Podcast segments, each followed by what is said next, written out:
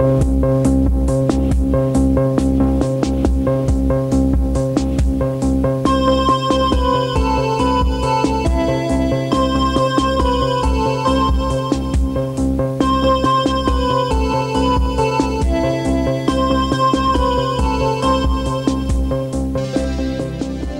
Bienvenidos a un episodio más de esta serie donde les hablamos de movies clásicas y otras no tan clásicas.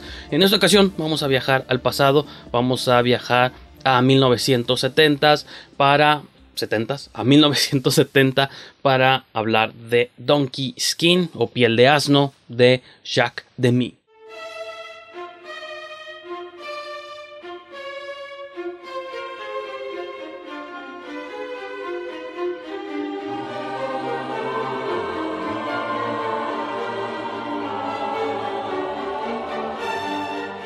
El director francés Jacques Demy probablemente sea más conocido por sus musicales coloridos que hizo durante los 60s y 70s, en particular este, los parapuils de Cherbourg, los este, The Umbrellas of Cherbourg, los, o las sombrillas, los paraguas de Cherbourg, no sé cómo le ponen en, en español. Una de las películas más emblemáticas, se habló mucho de ella incluso cuando se estrenó La La, la, la Land por sus, este, por sus temática y por, sus, por su claramente su influencia. Pero en general muchas de las películas de Demi eran siempre una especie de homenaje al Hollywood de aquellos tiempos, ¿no? Al Hollywood a los musicales grandes, épicos, este, que se en Norteamérica, eran como sus versiones románticas afrancesadas y pues con bastante estilo, ¿no? Una de las películas que más me gustan de él son este, Las jóvenes de Roquefort o Rochefort. Avec ou sans défaut.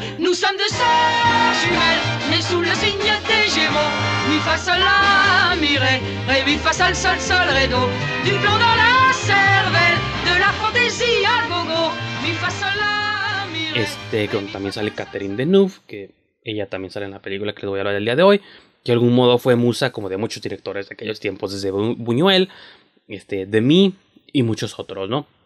Entonces, Catherine Deneuve este salía en las sombrillas de Cherburgo, sale acá en las jóvenes de Roquefort y también sale en Piel de Asno.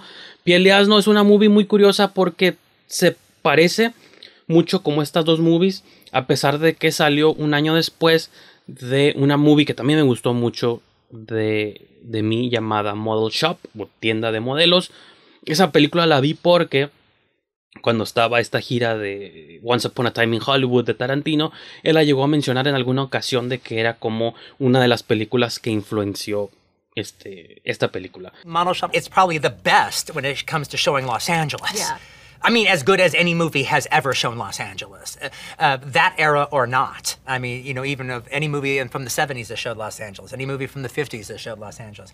There's something about the way uh, uh, Demi shows Los Angeles in this movie where it's, frankly, it's even more of a character than the characters. Yeah. Demi loved Los Angeles, so he, he doesn't shoot it as, uh, uh, as the foreigner coming here with the right kind of eyes yeah. to look at the kitsch landscape he actually sees LA for what it is. Mm-hmm. I'm just, my mind is reeling the idea of imagining Jacques Demy and, and Agnes Varna driving down La Cienega and passing Olympic and passing Pico and, you know, well, getting a, to Fuller. Yeah. making a making a ride on uh, I don't know uh, Dillonpré. Right. y la manera en que las películas están fotografiadas es como muy similar, ¿no? Y de hecho está interesante porque de algún modo, ahorita que hablaba de que Demi es conocido por sus, la manera en que eh, homenajeaba el cine de Hollywood, creo que con Model Shop él trata de hacer su versión del cine, del incipiente o naciente cine que estaba surgiendo, pero como del nuevo Hollywood, ¿no? El Hollywood post Easy Rider, el Hollywood como más hippie, este, como más rebelde, más independiente, con Model Shop hace su versión de eso. Curioso como, a pesar de haberse dado a conocer con su versión del cine, este, como espectacular, grandioso musical. En Model Shop hace una versión como mucho más callejera. Estamos siguiendo a personajes manejando por las calles de Los Ángeles. Y me gustó bastante esa movie, pero con la que les voy a hablar el día de hoy, Donkey Skin, regresa de algún modo como estos musicales fantásticos y, y llenos de visuales y colores. Una vez más colabora con Catherine Deneuve y Delphine Segrig, que también es una actriz que los que son fans de Daughters of Darkness la actriz está hecho un montón de otras películas, ¿no? Pero también los que son fans hardcore de Daughters of Darkness o hermanas de la oscuridad, es o hijas de la oscuridad, es imposible que no recuerden a Delphine Seyrig de esa película. Entonces acá sale como el hada madrina. Entonces les platico de qué va. Eh, Donkey Skin o Piel de Asno está basado en un cuento de hadas francés también, al cual de mí decide hacer una adaptación. Y es un cuento de hadas como Cenicienta. Tiene como pizcas de Cenicienta, pizcas de Blancanieves, este, de Red, Red, Rose, Rose Red, no creo cómo se llama, que también se parece mucho a Blancanieves, pero con un twist, o quizá uno de los twists más retorcidos, retorcidos para la cultura de nuestros tiempos, no creo que para la cultura medieval o los que siguieron Game of Thrones durante 7, 8 años, tampoco es nada como tan bizarro, pero es bizarro para lo que Disney nunca haría piel de asno, o al menos no con la fidelidad de lo que narra el cuento de hadas. ¿Y de qué va el cuento de hadas de piel de asno? Bueno, se supone que la premisa es como Blancanieves. Es un rey, reina, tiene una hija. La hija es la más hermosa del reino, los reyes están felizmente casados y todo. Y curiosamente a la reina este, la interpreta también Catherine Deneuve y también interpreta a la hija, ¿no? La trama comienza cuando la reina fallece y el rey se queda viudo que es la misma premisa de Blancanieves. Y pues ahora el rey tiene que encontrarse una nueva esposa. En Blancanieves lo que hace es conoce pues a otra reina que luego resulta ser una bruja malvada y ya conocen como toda esa historia. En esta versión retorcida de piel de asno, el rey dice nunca encontraré a nadie tan hermosa como mi esposa, ¿no? Como mi, fallecida mujer. Y tanto los consejeros del rey están así como en lluvia de ideas y como en esta lluvia de ideas se le dice la única mujer tan hermosa como mi esposa, pues es nuestra hija, porque su viva imagen, y por eso decía que Deneuve interpreta como a las dos, a las dos personajes, ¿no? Y la movie por eso hace que ella interprete a las dos, una con cabello oscuro me parece la reina, y Deneuve pues ya rubia cuando es ella misma, ¿no? Y entonces le dice, pues ya está, ahí está la solución, para que el reino prospere tengo que casarme con mi propia hija. Entonces va, manda a llamar a su hija, le dice, ¿qué crees? Necesito una nueva reina, son los decretos del reino, tú y yo nos vamos a casar. Y es donde la hija se queda, ¿what? ¿Cómo? Pero eres mi papá, no sé qué. Y dice, no importa, este, es lo que tu mamá hubiera querido. Entonces la movie desde ahí te pone como en ese lugar de que la, el rey se quiere casar con su hija. Entonces el rey empieza un proceso de cortejos con la con su con su propia hija cuando la hija entiende, es, entiende la complejidad de cómo voy a casar con mi propio padre. Y entonces la hija, como esto ya es más como Cenicienta, tiene una hada madrina que la aconseja, este, vive en el bosque, ¿no? Tiene su varita y todo lo rollo. Entonces va y le dice, hey, sé que crees, mi papá se quiere casar conmigo. La madrina le canta una canción, anti-incesto.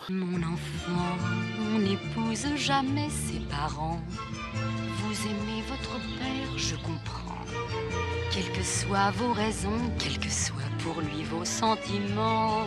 Mon enfant, on n'épouse pas plus sa maman. On dit que traditionnellement, des questions de culture et de législature décidèrent en leur temps qu'on ne mariait pas les filles avec papa. Que por eso, dato curioso, paréntesis extra, muchas de las movies que he visto de mí siempre tienen elementos incestuosos o como de un padre enamorándose de su hija o con cosas extrañas con su hija. Model Shop tiene un poco de esto. Digo, perdón, las jóvenes de Roquefort y también la de tres, ¿cómo se llama? Dejan aquí buscar rápidamente. Tres asientos para el 26. Este, también es como de una mujer que sin querer se enamora de su papá. Entonces, no sé ahí qué demonio estaba expulsando de mí. Pero bueno, esto sucede en el contexto medieval fantástico de cuento de hadas. Entonces está muy justificado. Entonces el hada le dice, ok, vamos a tratar de extender pues esto lo más que se pueda, ¿no? Entonces le hace que le pida tres vestidos, ¿no? Incluso creo que más adelante esto parece hasta como videojuego y te lo voy a explicar por qué. Pero le dice, pídele que te haga tres vestidos y si te los hace, pues conseguir, para aplazar como lo más que se pueda casarte con él, ¿no? Este, entonces, él le dice, le pide un, un, vestido, no me acuerdo los específicos, pero creo que le pide un vestido hecho con la luz del sol o con textura, algo así como un vestido hecho de luz de sol, ¿no? Y ya pues va el rey con todos sus costureros mágicos. Dice, quiero que me hagan un vestido que tenga la textura del sol. Y luego le pide uno que tenga la textura de la noche. Y siempre, o de las nubes. Siempre son como conceptos bien abstractos de un vestido de algo. Y el rey de algún modo lo consigue, ¿no? Y pues queda aquí como la protagonista. A ver si tengo aquí rápidamente el nombre que tiene la princesa. No sé si se llama nomás princesa o no. Este. Sí, princesa. Y papá otra vez con su, con su hada madrina, Delfín Seirig, y le dice: Oye, mi jefe ya me hizo los tres vestidos. No sé qué hacer, estoy desesperada. No puedo aplazar más esto, sigue insistiendo, a fuerza se quiere casar conmigo y creo que se planteaste incluso la posibilidad de que tengan herederos, entonces no sé, está muy extraño. Entonces, hay un, bueno, no les conté esto al principio, pero se supone que, y esto ya viene con el título de la película, se llama este piel de asno porque supone que hay un borreguito, un borreguito, un, hay un asno este sagrado que tienen ahí en el reino, ¿no? Que creo que caga monedas de oro, no sé, pero tiene un asno ahí como que este que es alabado como por todos. Y la helada le dice, ok, pídele una última cosa. Si es capaz de matar a su asno preciado y darte su piel como regalo de bodas, pues vas a tener que aceptar casarte con él y nunca va a aceptar matar a su asno preciado, ¿no? Entonces va, regresa este, la princesa con él, con él y dice, ok, necesito la piel de tu asno, este es mágico, especial. Y es rey, ¿cómo me pides eso? No sé, pero bueno, si eso es lo que quieres, para que nos casemos, así sea. Entonces va, mata a su asno y durante la noche, pues le deja la piel del asno disecada ahí en su cuarto y ahora sí, en la mañana siguiente van a comenzar los procesos de la boda porque ya hizo lo que hizo. Entonces, ya le deja la piel de asno, llega la hada madrina, le dice, y la, la hija, pues ¿para qué ocupabas la piel? Póntela encima, se la pone, y entonces ahí tenemos a Catherine Deneuve con una piel de asno encima. Y ahora sí, vía la magia de los cuentos de hadas, se supone que es una especie de camuflaje y una vez que ella tiene la piel de asno encima, nadie la puede ver como la princesa y todos la pueden ver, todos la ven como un asno que anda por la vida, ¿no? Entonces, está curioso lo que mencionaba de los videojuegos es que creo que la helada le abre como le genera como un baúl transparente donde echa como sus tres vestidos y ese, y ese baúl lo hace invisible y como que de algún modo el hecho de que lo haga invisible o lo puede transportar. No me acuerdo cómo está el show es que yo lo menciono en los videojuegos porque en los videojuegos siempre tienes como tu tus ítems o tu inventario y tienes un chingo de cosas como en un baúl invisible que nadie ve y y luego conforme avanza la trama, luego sí utiliza los vestidos como para diferentes ocasiones. No te está curada como estos vestidos que tú creías que nomás eran un plot point así, este, como ah, nomás era para el principio. luego sí le terminan como sirviendo más adelante. Entonces está curioso como los ítems que va colectando sí luego le sirven para misiones posteriores. Pero esto supongo que es accidental, obviamente no está planeado. Entonces el punto a que piel de asno se va todos se refieren a ella piel de asno, se va a un pueblo, este, a trabajar como de panadera o de sirvienta, y pues nadie sabe que es la princesa. Mientras tanto, en el reino, obviamente, cuando amanece y el rey y todo el reino se da cuenta que la princesa desapareció, pues, este, pues empiezan una búsqueda, este, exhaustiva. Mientras piel de asno está acá, creo que prepara pasteles llegan como los, este, y esta es la parte como que ya quizá menos interesante o más convencional de la trama, donde llegan como el príncipe, el príncipe encantador de un reino, este, aledaño, llegan a este pueblo, nadie se fija en piel de asno, pero creo que él se enamora de su cocina, ¿no? Entonces se obsesiona como quién va a ser como, pues, se obsesiona como quién fue la que me preparó este pastel, se acerca mi cumpleaños, necesito que la panadera que mornió este pastel me haga otro y todos sacan una como pues es piel de asno, ¿no? Nadie no, no, hace, no deja como ningún beneficio para la sociedad, pero pues te hacemos el pastel, ¿no? Creo que cuando piel de asno prepara el pastel sin querer se le cae un anillo dentro del pastel y ahí es donde ya se empieza a parecer a, Cenicienta.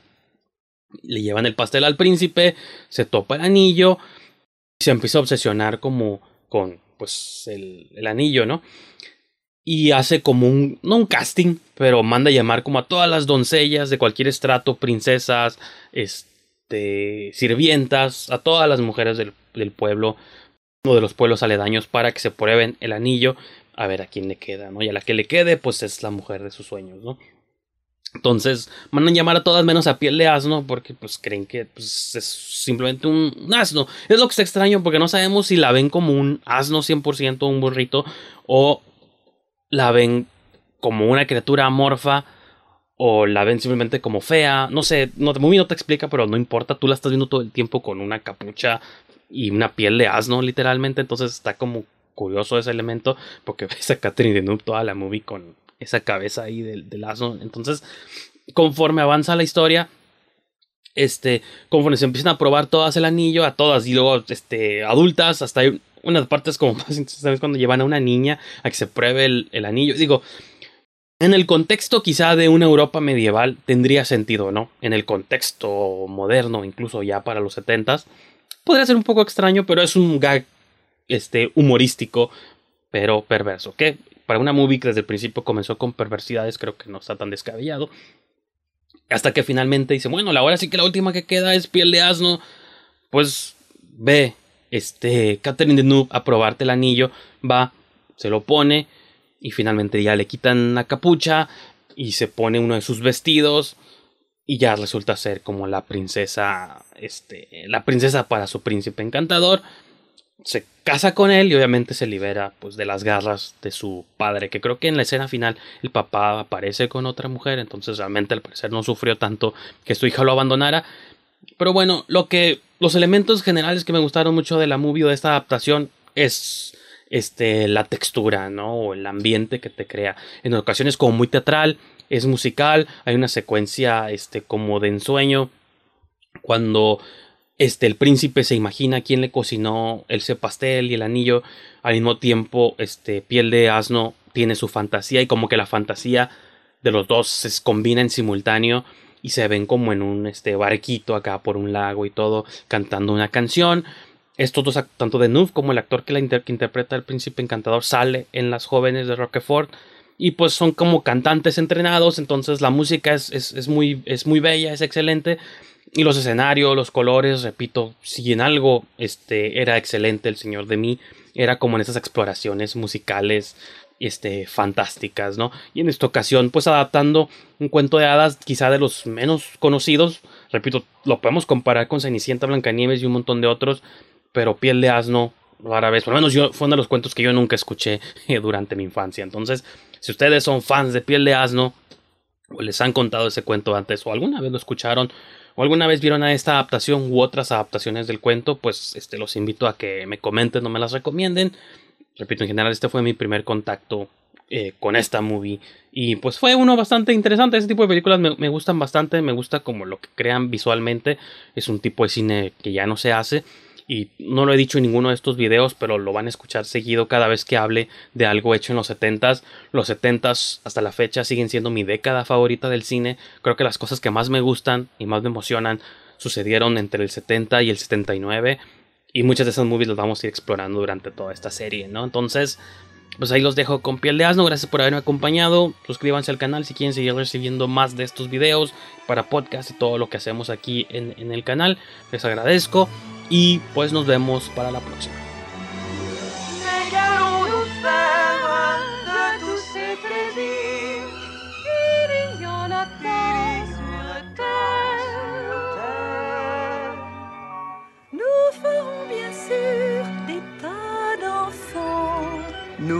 Vivrons ensemble un conte de fées charmant.